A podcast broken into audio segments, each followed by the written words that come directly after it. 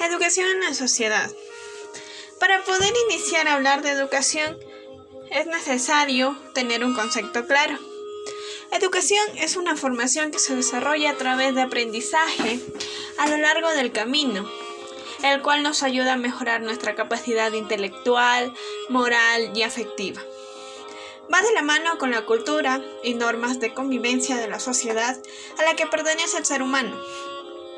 Para establecer su propósito y su definición, es necesario considerar la condición y naturaleza del hombre y de la cultura en su conjunto, en su totalidad, para lo cual cada particularidad tiene sentido por su vinculación e interdependencia con los demás y con el conjunto. Hablar de educación y su papel fundamental en la sociedad es muy importante y a su vez muy amplio. Sin embargo, el ser humano habita en un mundo que va evolucionando constantemente, por lo cual debemos estar a la par de aquellas evoluciones. La educación nos permite tener un pensamiento crítico, tomar decisiones y a su vez crear nuevas tecnologías que pueden ayudar al desarrollo de la sociedad. Por ello, debemos ser conscientes que sin educación todo eso no sería posible. Peor aún, estaríamos todavía en una sociedad primitiva. Con respecto a las relaciones entre la ciencia, la tecnología y la sociedad, es posible decir que, desde los inicios de la didáctica de las ciencias como un campo del saber, emerge en este el denominado enfoque ciencia, tecnología y sociedad desde el cual se propone la inclusión de las reflexiones sobre la naturaleza de las ciencias. Incluso demanda tanto la apropiación del conocimiento como la formación en la ciudadanía, con el propósito de fomentar actuaciones críticas, responsables e informadas en un mundo inmerso en desarrollos científicos y tecnológicos. Ahora bien, Hablemos un poco de la actualidad, de lo que ocurre aquí en nuestro país. En la actualidad, en la media curricular de educación para bachillerato incluye materias relacionadas a la ciencia y a la sociedad, lo cual es muy importante tomarlas en cuenta ya que proporcionan información fundamental para el estudiante. Entre, entre esas materias encontramos biología, ciencias naturales, estudios sociales, eh, historia, educación para la ciudadanía, filosofía, todas esas materias crean un perfil adecuado para que el estudiante pueda encontrar sus habilidades dentro de la sociedad. También para forjar un pensamiento crítico ante situaciones que suceden en su país, en su entorno social, tanto como lo social como lo ambiental, todo lo relacionado a lo que está en su ambiente. Pero cuando hablamos de tecnología, ahí es la gran diferencia y la gran interrogante. Como ustedes pueden ver, el Ecuador, en la malla curricular de la educación, omitieron un, un tema muy importante y muy fundamental para los estudiantes. Años anteriores, se daba el área de informática a los estudiantes, o en las escuelas como se conocía la materia de computación. A medida de que fueron pasando el tiempo, omitieron ese tema y decidieron no dar ningún tipo de computación o informática. Ahí es donde los estudiantes se preguntan, ¿por qué omitir un tema fundamental para el desarrollo de nuevas tecnologías para los estudiantes? Ya que el Ecuador debería proporcionar más, más avances tecnológicos, más enseñanzas en, en el área de la tecnología, porque estoy casi segura de que el Ecuador posee personas muy inteligentes y capaces de desarrollar, de desarrollar nuevas tecnologías que puedan ayudar a ser un país mucho más desarrollado. Pero es ahí donde nos entra el interrogante nuevamente. ¿Por qué el Ecuador no apoya? ¿Por qué el Ecuador quiere que sus estudiantes sean adoctrinados, que, no tengan el, apoyo suficiente para generar maravillas y que puedan hacer la ayuda de la sociedad? ¿Por qué no hay los suficientes recursos económicos que puedan brindar a sus escuelas, colegios, universidades, para poder generar todos y poner en práctica cada uno de los conocimientos de los estudiantes. Ahí es donde nos entra una gran tristeza y una gran decepción. Porque poseemos estudiantes, como cabe mencionar, muy inteligentes.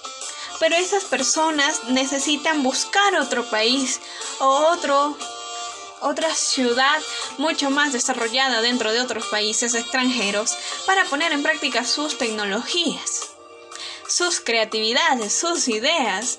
Y eso hace que nuestro país se siga siendo mínimo en el área de educación. Mientras que nuestros ecuatorianos van a desarrollar sus tecnologías en otros países y les sirve para esos países. Pero Ecuador, ¿por qué no fundamenta eso? ¿Por qué no ayuda al estudiante o a la, o a la persona que decide crear cosas maravillosas con la tecnología? Porque todos somos capaces, solamente nos falta el apoyo económico de nuestro país. Ahora bien, la educación siempre está expuesta a ser desarticulada, desmantelada, destruida y el ser humano a quedarse solo, desprotegido tanto que lleva la responsabilidad del mundo con él. ¿Quién tiene la suerte de una educación estable, sólida y protegida y solvente es envidiado y deseado?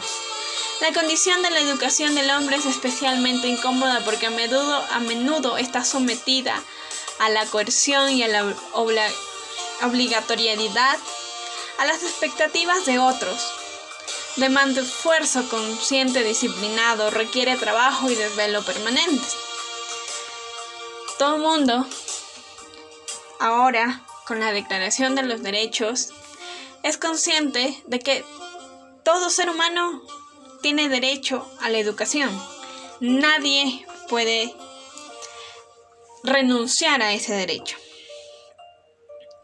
Pero también debemos ser conscientes y realistas de que hay personas en que existen educación por obligación, por lo general de parte de los representantes de los padres, lo cual hace que no se esfuercen lo suficiente para lograr algún objetivo. Ahí va el apoyo de la familia, porque cabe mencionar y resaltar que algunos estudiantes tienen habilidades para otras en otros aspectos y talentos totalmente impresionantes para otras actividades como la música, el canto y que no requiere una educación de, de una carrera universitaria, sino que esforzarse más por esa habilidad y por seguir creciendo y mejorando aquella habilidad. Es por ello que también necesitan el apoyo de sus representantes. Y no decidir o no tener el pensamiento de que, ¿por qué no estudia? Si no es bueno en el estudio, entonces lo mando a trabajar. En cambio de poder preguntar y decir, ok, si no quieres estudiar, ¿qué quieres hacer? Porque aquí es la vida en general se hizo para poder aprovechar, disfrutar de las acciones que nosotros realizamos, siempre y cuando sean buenas y no lastimemos a nadie. Por otro lado, también vemos la desigualdad en la sociedad, en la educación sobre todo, ya que los que tienen más recursos tienen más oportunidades y las que no tienen recursos tienen que esforzarse aún más, se podría decir el triple, por conseguir su objetivo. Lo hacen realidad todo eso lo hacen realidad, se esfuerzan porque es lo que les apasiona y por eso lo hacen. La educación es muy importante porque todo lo que sabemos ahora es gracias a un docente que se preparó y nos impartió conocimientos desde muy chiquititos, desde la desde el desde el preinicial, como ahora lo llamamos. Ahora que estamos en en la educación superior aún siguen habiendo maestros que nos van a seguir impartiendo conocimientos y no necesariamente un docente nos puede impartir conocimientos, también puede ser hasta el estudiante propio y mediante la carrera o la profesión vamos adquiriendo aún más conocimientos y vamos evolucionando a medida de que la tecnología también sigue. De esta manera debemos ser conscientes de que todo lo que nosotros queremos alcanzar en su momento lo podemos hacer a base de objetivos claros y de seguir luchando y esforzarnos para no darnos por vencidos. La educación es muy importante, fundamental para el desarrollo de la sociedad, para un bienestar social y un crecimiento económico.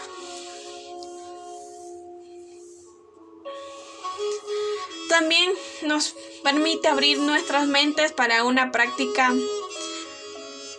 natural de, nuestras creatividades, de, de descubrir, de descubrimiento, de descubrir nuevas tecnologías, nuevas maneras de impartir clases, de trabajar, de crear máquinas, un montón de maravillas de cosas que se puede hacer gracias a una tecnología.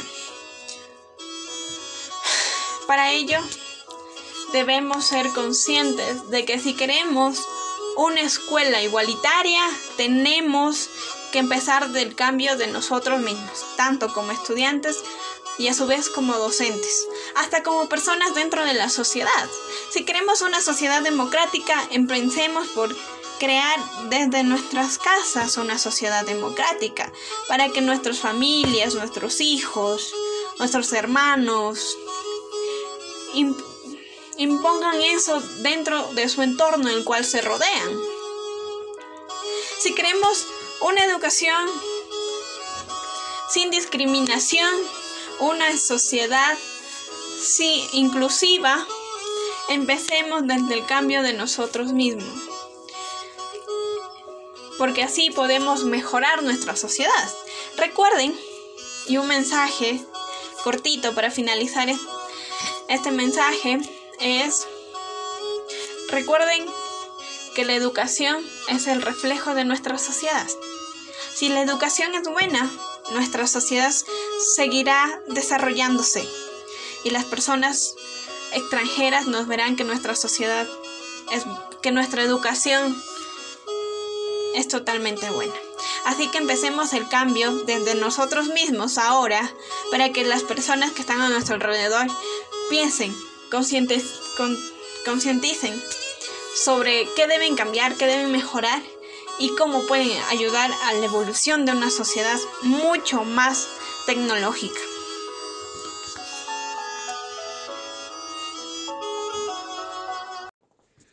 Buenos días con todos. Mi nombre es Christopher Guaita. Soy estudiante de la carrera de Pedagogía de Historia y Ciencias Sociales. Me encuentro en la Facultad de Filosofía, Letras y Ciencias de la Educación en la Universidad Central del Ecuador. Pues bien, mi participación aquí es que en este capítulo se va a hablar sobre la educación eh, desde la perspectiva de un alumno, donde se tomará aspectos tanto positivos y negativos, haciendo énfasis, por supuesto, eh, acerca del dicho tema. Pues bien, comencemos. ¿Qué es la educación para mí? La educación es un proceso mediante el cual a los individuos se les suministra conocimientos esenciales para ponerlos en práctica en la vida cotidiana. Esto es estrechamente vinculado con la filosofía. La filosofía es la ciencia que se ocupa de responder las grandes interrogantes que se plantea el hombre, como es el origen del universo o del hombre mismo, el sentido de la vida, entre otros. Esto es con el fin de alcanzar la sabiduría, y todo esto se logrará a través de la puesta en marcha de un análisis coherente y racional. Es decir, Esto es debido a los pensamientos críticos que se les da a los estudiantes, que se les forja a los estudiantes en base a la educación que se da día a día. Pues bien, la educación tiene que ver mucho con la formación sociopolítica en los individuos. Para poder hablar sobre esto tenemos que primero entender qué es la formación sociopolítica. Esta es sencillamente una unidad del currículo, que se centra en la necesidad de poder generar sitios de discusión acerca de los cambios cotidianos, tanto en lo político y lo social. Esto será mediante la opinión de los ciudadanos, considerado como una doctrina que sirve para la formación social de los individuos, dando conocimiento respecto a la dimensión social en que se encuentran, cultivando tendencias sociales y facilitando la integración en la sociedad de forma madura. Para ser un poco más específicos, esto se relaciona estrechamente entre con términos que se manejan en la sociedad y en la política, junto con la dificultad de distinguir cómo cada uno influye en lo otro. Porque cuando uno habla acerca de la política, enseguida se piensa varias características sociales, y lo mismo pasa cuando hablamos sobre la sociedad. Esto pues, se pensará sobre la problemática de la política. La educación tiene un rol esencial, ya que es importante dentro de esta situación, dentro de esta formación, por lo que hoy en día, con las nuevas metodologías y dejando atrás la metodología tradicional, se busca potenciar los conocimientos de los alumnos, que estos sean críticos y que sepan recapacitar y opinar respecto a diferentes situaciones cotidianas que les servirán a lo largo de su vida. En este aspecto es en lo sociopolítico. Para poder debatir en ciertos temas, es importante primero adquirir saberes necesarios para la práctica educativa, donde el eje de las reflexiones no es ni el currículo, simplemente es sobre la enseñanza donde venido trabajando con condiciones para poder potenciar a los sujetos a pensar con más crítica para poder practicar dentro de la política. Una ventaja para poder seguir con ese proceso de querer potenciar a las personas en el ámbito de información es que en nuestros tiempos las personas como ciudadanos se preocupan por varias situaciones políticas y sociales, como es la corrupción, la pobreza, los robos, la injusticia, los fraudes, la guerra, y lo que les interesa más a los jóvenes, la educación. Esto sucede debido a que se tomen en cuenta varias necesidades de la gente, en cómo no se cambia la situación y cómo esto cambia el comportamiento humano que ya no se basará en pensamientos antiguos. Pues bien, a los jóvenes hoy en día les preocupa mucho su futuro, les preocupa mucho el qué pasará después de yo graduarme del colegio, del ser del bachiller. ¿Qué pasará? ¿Se dirá que podré entrar a la universidad mediante el examen EAS? Porque hay que recordar que el examen ser bachiller fue eliminado definitivamente dando paso a este nuevo método de examen que se toma para poder nosotros ingresar a la educación superior, a la educación de la universidad. Los jóvenes se preocupan mucho por esto. Por supuesto, hay minorías que aún están acostumbrados a que a ser conformistas, a ser mediocres es la palabra, lastimosamente, ya que muchas veces se les han dado varias oportunidades en el colegio con los famosos supletorios, examen de gracia, el examen remedial y el examen de muchas gracias, ya para que con ese examen se pueda pasar definitivamente. Y ese es el problema. Se les da tantas oportunidades a los jóvenes que ya no son pensantes, ya no son críticos, ya no son personas responsables, personas que quieran seguir estudiando, son personas conformistas, personas que esperan que todo se les resuelva. Porque ese es el problema ahora de la educación. Con las nuevas leyes ya se puede denunciar por varias cosas, por cosas que son incoherentes a los docentes, a varios profesores, profesoras. Y el estudiante siempre va a tener la razón. Y ese es el problema. Al estudiante se le ha visto como la víctima, como la persona que siempre va a tener la razón. Y las cosas no son así. Realmente los jóvenes deberían preocuparse como antes de la educación, sobre qué van a hacer de su vida, qué va a pasar después del colegio. Eso realmente les debería preocupar. El problema ahora del bachiller unificado es que, bueno, hay que hablar del aspecto positivo, ya que el estudiante sale del colegio, sale del bachiller, eh, sabiendo varias cosas, lo que es química, física, matemáticas, lenguajes, ya en su mente tiene varios saberes. El problema es que en el bachiller unificado los estudiantes no se ponen a pensar qué mismo quieren seguir en la universidad. Los estudiantes se confunden, no saben si seguir, no sé, este, mecánica, pedagogía, ingeniería, arquitectura, no saben, están confundidos. Antes, básicamente, en los bachilleratos técnicos, en lo que era sobre lo social, en, lo- en las ciencias, en la literatura, en artes, que antes había, los estudiantes ya por lo menos ya iban forjando su camino desde temprana edad, ya se iban en ese camino hacia la universidad, ya con sus objetivos bien planteados. Hoy en día es muy difícil eso, y más con el examen EAS, el cual es el que se toma ahorita, hoy en día. El examen EAS creo, pienso que es un método, sí, que es efectivo, sí, porque antes se observaban las grandes filas, la- las grandes aglomeraciones que se veía en las calles, en las afueras de las universidades, para conseguir un cupo, se les veía a los jóvenes, a los padres, que desde muy temprano, desde altas horas de la madrugada, se sentaban y dormían incluso ahí varios días, semanas, solo para conseguir un cupo. Entonces, bien, me parece bien el examen, ya que se puede evitar las aglomeraciones y se puede ser más eficaz la obtención de un cupo. El problema es que dentro del examen se toma realmente eh, cosas, aprendizajes que jamás se impartieron en el colegio ni en el bachiller. Pues hay que tomar en cuenta que tanto colegios privados como colegios públicos no siguen una malla curricular. En el colegio privado tal vez sí les hayan dado lo que son clases de química y física en los aspectos que se toman en el examen, pero en el público muchas veces ni siquiera los, pro- los profesores tienen los recursos necesarios para poder impartir dicha clase de química o dicha clase de física. Ese es el problema, que varios estudiantes tienen que ir a gastar, en este caso los papitos, sus tutores, tienen que ir a gastar en los famosos preuniversitarios. Es decir, se tiene que sacar de donde sea para poder pagar esos 500 dólares, que es la cantidad máxima de un preuniversitario. Y es un gasto más, es un gasto más realmente en la familia, que muchas veces los jóvenes, pues bien, es- sí, ellos mismos se educan desde casa, pero no es lo mismo tener que investigar, tener que demorarse más, que un, que un profesor con capacitado acerca de la materia les venga dando para forjar estos saberes y poder dar el examen. Como les dije, varios jóvenes quieren que este examen se elimine.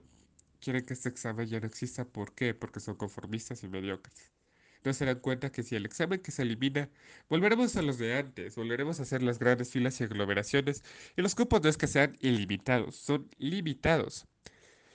El Estado se preocupa más por generar capital, o sea, más dinero, por ello, por ello se crea lo que son escuelas privadas y las escuelas públicas se dejan a un lado. Ya las escuelas públicas es muy difícil también conseguir cupos. Ya si tienes palancas puedes entrar a la escuela pública, pero realmente es muy difícil. Lo que al Estado les interesa es generar más capital. En ese caso, si se elimina el examen de AES, para los alumnos son más que felices. Pero ahora se viene lo que es la disminución extrema de la oferta académica, hasta lo más mínimo. De esta manera, el Estado gasta mucho menos en educación, lo que significa que muchas personas se quedarán sin cupo. Entonces, la educación tiene que cambiar, la educación tiene que buscar mejorar, mejor dicho, las nuevas metodologías que se han propuesto durante este tiempo y hacer que los estudiantes sean más pensantes, más coherentes, que sepan lo que quieren, que se guíen y que desde el principio tengan sus objetivos bien claros, para que no sean títeres de los futuros candidatos, de futuros presidentes, que ellos busquen, que ellos cambien el Ecuador. De eso se trata la educación, de forjar no solamente buenos estudiantes, sino ciudadanos que harán de este Ecuador un mejor lugar para futuras generaciones. Muchas gracias. Muy buenas tardes, mi nombre es Jonathan Guillén, pertenezco a la carrera de Pedagogía de la Historia y Ciencias Sociales de la Universidad Central del Ecuador. Mi presencia aquí es para hablarles desde la perspectiva de un padre de familia sobre la educación en la sociedad, ya que el rol de los padres en la educación y el desempeño de sus hijos es crucial, por ello es necesario conocer sus opiniones, ya que la calidad del proceso formativo debe darse además atendiendo las respuestas que el mismo da al desarrollo de la sociedad. En este sentido, asumimos que el desarrollo en una categoría social dirigida a significar el perfeccionamiento, el proceso de mejoría de la sociedad, que se da en relación con la base económica, que busca el incremento de la eficacia del sistema social de producción, pero que se complementa con las respuestas que se da a la satisfacción de las necesidades de la población y la consecución de objetivos a los que aspira un grupo dominante de la sociedad ya que son muy variadas las funciones que se le asignan a la educación. Podríamos decir que tantas cuantas dimensiones educables se reconozcan en el hombre, y además jerarquizadas según la importancia que a cada una de ellas se le conceda, a tenor de la eh, correspondiente con la concepción antropológica que se le profese, ya que tradicionalmente dos han sido las principales tareas, el objetivos o finalidades de la educación las relacionadas con la formación personal y las más vinculadas con la tendencia natural del hombre a vivir en sociedad. Según el contexto histórico o las circunstancias político-sociales, se ha pedido a las escuelas acentuar la formación de las dimensiones más individual individuales de las personas, la dimensión social o ambas a la vez ya que en nuestros días parece estar más de moda el exigir a la educación que centre sobre todo sus esfuerzos en el empeño de lograr con prioridad una eficaz educación que haga posible una más pacífica y solidaria convivencia política y social. Se acentúa en suma la función sociopolítica de la educación, pero esa tarea, ¿en qué consiste exactamente? ¿Qué supone para la escuela para la educación como tal y para los que en ella más o menos directamente están implicados. ¿Cómo es posible una concepción efectiva del objetivo que supone la función sociopolítica de la educación? En principio creo que sería conveniente distinguir entre política y la educación, y la educación política, o dicho de otro modo, la política de y la política en la educación. Ambas cuestiones se sitúan en contextos más amplios de las relaciones entre la política y la educación relaciones de la que la historia de la educación nos ha descrito casi siempre como polémicas y en constante tensión. Desde que Platón hizo el intento de realizar el estado ideal a base de la educación universal del hombre, no ha cesado la discusión en torno a las relaciones entre política y pedagogía. Efectivamente, eh, salvo raras excepciones y en caso siempre en el plano teórico, no en, en el real. La pedagogía y la política en realidad nunca estuvieron equiparadas. La norma, lo, normal, aunque no lo más deseable, por desgracia, ha sido la clara exigencia de la supremacía de lo político sobre lo educativo. Y la situación se ha repetido con mayor o menor dramatismo para la pedagogía, tanto en contextos políticos absolutistas como liberales, los mismos que en sistemas económicos defensores del libre mercado y de la industrialización, que en situaciones socioeconómicas más partidarias de la Dirección Central de la Economía. Estas dependencias y subordinaciones de la educación con respecto a la política ha llegado al extremo de considerarse a menudo a la educación como un puro instrumento de servicio de, de los gobiernos de turno, o mm, con una metodología más actual como un mero subsistema del sistema político.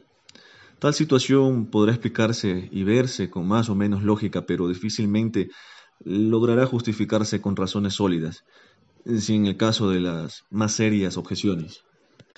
Y no es que neguemos, como no negamos que la educación sea inseparable de la política, es decir, de la vida ciudadana, de las relaciones económicas y sociales que la construyen de la forma de un gobierno. Tampoco estamos en contra de que la educación deba naturalmente depender de una opinión política, bien se trate de créditos, métodos, programas mm, o bien de lo que la sociedad espera de la educación. Y esto que se espera de la educación será diferente según los regímenes.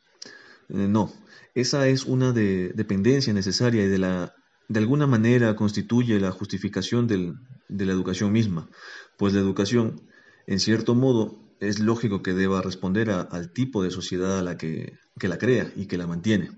Pero lo que no es, es tan claro ni resulta tan fácilmente aceptable que es que una determinada infraestructura económica o social genere necesariamente un determinado tipo de educación, o que la forma de sociedad sea la que determine sin ningún tipo de margen el modelo autonómico de, educación. Nos gustaría, por el contrario, defender, a pesar del reconocimiento de su dificultad, o por aquello de que poderoso caballero es don dinero y difícilmente resiste la tentación de hacer sinónimos de legalidad y la moralidad. Nos gustaría más, digo, defender que la enseñanza y la educación también pueden determinar a la sociedad, al menos mientras no son determinadas por ella, pues la, la cualidad no es unilateral, sino recíproca. Y la enseñanza por la libertad relativa, pero real, que posee sin duda más poderosa palanca de transformación social. Y repito, no es mi postura la de ingenuo optimista pedagógico que piensa que la educación lo puede todo, en absoluto. Entiendo y justifico la actividad de los poderes públicos dirigida al cumplimiento de un determinado objetivo educativo. Es, esa es la tarea de la política de la educación, pero reivindico a la vez la posibilidad y la necesidad de que la, educación sea capaz de asumir su función social, mm, resaltando así de una forma mucho más expresa la dimensión política que tiene lo, educativo, porque si la educación no es neutra, automáticamente se convierte en una de las realidades políticas más importantes, al tener entre sus misiones tanto la conservación y la transmisión de los valores culturales de una generación a otra, como su enjuiciamiento crítico y su posible innovación o cambio. Ya que la primera vía se trataría en principio de que la política de la educación permita el suficiente margen de libertad y autonomía en la educación, como para que ésta no se encuentre comprimida por la, excesiva politización y manipulación, en definitiva, que supondría el verse forzado a formar a alumnos en la ideología de un partido gobernante, sin el reconocimiento de este margen indispensable de autonomía. La educación no tendrá más remedio que ser puro instrumento, condenado a ser manipulado total o parcialmente por intereses partidistas del grupo, de un grupo político. Hablar de derechos y libertades